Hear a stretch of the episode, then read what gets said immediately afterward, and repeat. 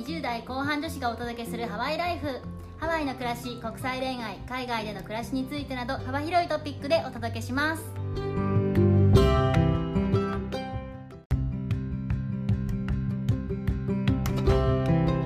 んにちは。ヨネピーとメッティです。本日は私たちのリアルな最後の収録でございます。悲しいです。あさっての便でハワイを立ちます。悲しすぎます。悲しいですね。はい。今日はなんとゲストをお連れしています。パチパチパチパチパチパチパチパチ。ゲストさんが自分で手を叩いておりま ちなみに今日のゲストは1人じゃなくて2人なんですす。はい。というのも？本日は我々の旦那を 連れてきました 私たちのハズバンドを紹介したいと思いますまずはヨネピーさんのハズバンドさんですはい、こんにちは。よろしくお願いしよますろしくお願いしま知っす。ての通り日本語英語ペラペラさんです、はいバイリンガルです続きましてメッティさんのハーズバンドですこんにちは。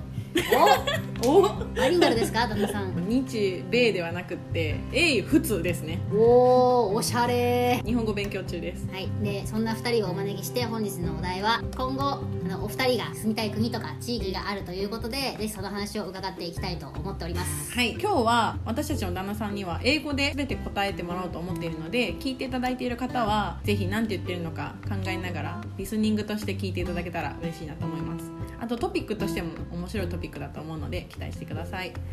はい。早速メッティさんの旦那さんから聞いていこうかなと思うんですけれどもはい。メッティさんの旦那さんは日本に住みたいっていうご意向があるというふうに伺っておりまして、はい。あのぜひその日本に住みたい理由をですねあの英語で我々にご紹介いただきたいなと思ってるんですけれども。はい。じゃあ早速聞いてみたいと思います。So the first question. So why do you want to live in Japan? Okay, I have many different uh, reasons. Number one is very rich culture and uh, tradition.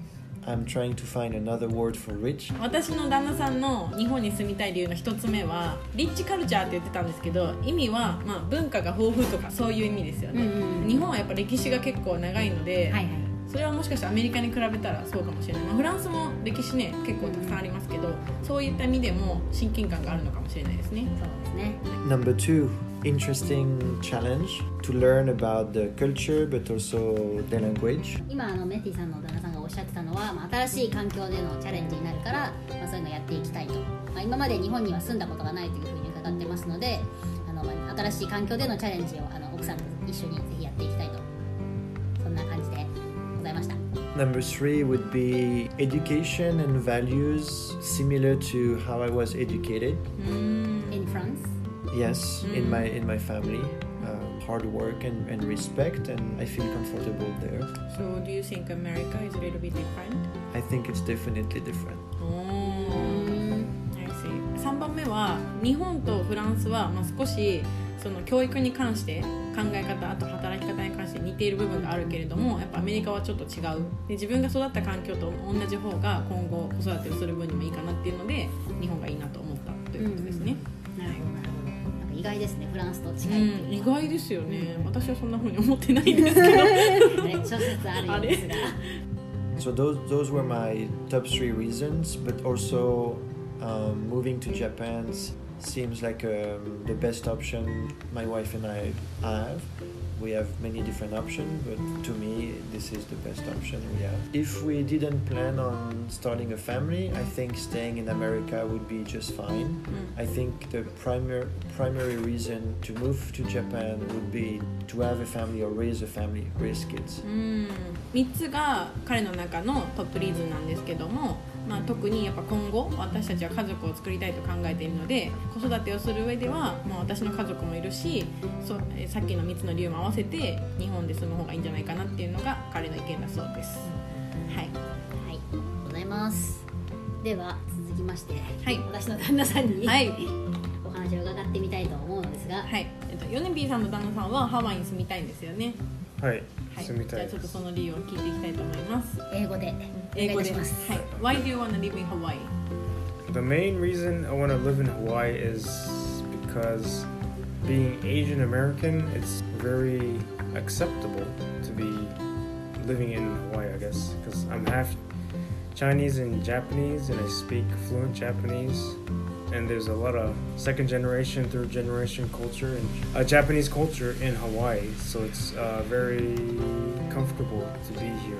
Like compared to where I was born, which is California, it's uh, very competitive. It's not as accepting to be Asian in uh, California. So after high school and uh, college, I learned that it's a different world out there. It's, a, it's easier to, not easier, but more comfortable in Hawaii. なるほど。今の理解していただけましたでしょうか。結構深いことを言っていたん本ですけど。当ですね。彼がハワイに住みたい理由としてはあのアジア系アメリカ人エイジアンアメリカンって言ってたんですけどアジア系アメリカ人として生きる中でハワイではあの受け入れられてる感じがすると。もともとその彼はカリフォルニア出身なんですけれどもカリフォルニアでもあのハイスクールとか、まあ、どんどん上に上がっていくにつれて何かこうちょっとした生きづらさを感じることがあったりしてその分ハワイでは日系人の方から代々受け継がれる日本人のカルチャーがありハワイで生きていくということがなんかすごく楽というかよりコンコンフォタブル快適に感じる、まあ、心地よく感じるというのが住みたい理由として挙げられていました。うんめちゃめちゃ興味深いですね What was like in California? Japanese inside California state is acceptable. I mean, uh, living in California, there's a lot of Asian people, but if you're not living near that community, it's very difficult to be a part of it because it's a very big area. I mean, to be honest, like if you're not in San Francisco, within the city, or Los Angeles, it's pretty much on your own, so not the same. 今の私は質問としてあのカリフォルニアはどんな感じなんですかというふうに聞いたんですが、はいまあ、全然 違うと、まあ、そのサンフランシスコとかロサンゼルスに住んでいれば、まあ、あの多様いわゆる多様性を感じるようなこともあるかもしれないけれども、あのそれまあ、それ以外の住んでいるところに行くと、まあ、コミュニティとしてまあ分かたれていると。はあ So big city and countryside is very different. So, Yeah. um, like, yeah, in the suburbs, it's just mostly white or Mexican. だからうーん本当に So Asian American is not majority.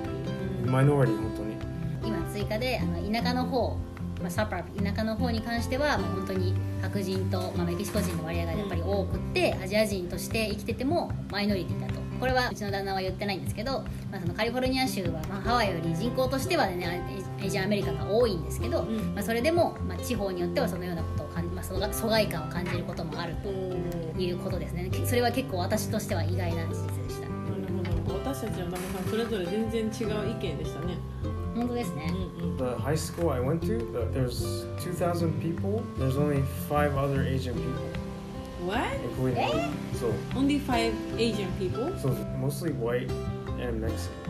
80% Caucasian, the rest is Hispanic. 8割が白人であとはスパニッシュ系だとはあなるほどなるほどえー、と2人にもう一度別の質問をしてみたいと思います私の旦那さんはフランス人でアメリカにもう10年以上住んでいるのでアメリカに住んでみてどうだったかっていうのを聞いてみたいと思います What did you think about America? You already been here like over 10 years Moving to America was a, a challenge, but I'm very grateful I, I did it uh, over 10 years ago. I learned so much about myself and the world in a way. Learning another language helps you to see the world in a different way. You make new friends, you have very interesting conversation, you you grow in a way. What I think about America, I think it's a great country. I would be happy to stay living here. Uh, my problem would be that it would be way too stressful to raise a family here and trying to connect with your family in Japan, my family in France. It seems like a nightmare. We don't have a lot of vacation in America to do so. アメリカに来たのはすごくいいチャレンジだったとでアメリカはとてもいい国だし、まあ、あのフランスとは全然違う経験ができたということを言っていましたただやっぱり、えっと、アメリカでさっきも言ったんですけど子供を育てたりとか家族を持つっていうのは私たちにとってはお互いここでは外国人なので、まあ、ホーム感はあんまりちょっとないし、まあ、そういったところがあるので、まあ、アメリカは好きなんだけども育てる家族を持つには違う国の方がいいのかなっていうのが彼の意見ということでしたね、まあ、でもあれですよねそこに関しては私たちも似てる意見じゃないですか私はネティさん。やっぱこの国に来たのはちょっとチャレンジングなところがうんうん。あるじゃないですか。そうね。でやっぱ外国人だし私たちここでは。楽しい経験結構たくさんするじゃないですかそれって。でそれは私の旦那さんもちょっと似てるのかなって思いましたね、うん まあ、長いですけどこっち来てそうですねうん最初が外国人で来てますからねそうですよねそこは一緒ですよね I wanted to say that for me, staying in a comfortable place is a little bit dangerous. If I had stayed in my prefecture with my family around, my friend around, I would have become a certain man. My life would be completely different than today.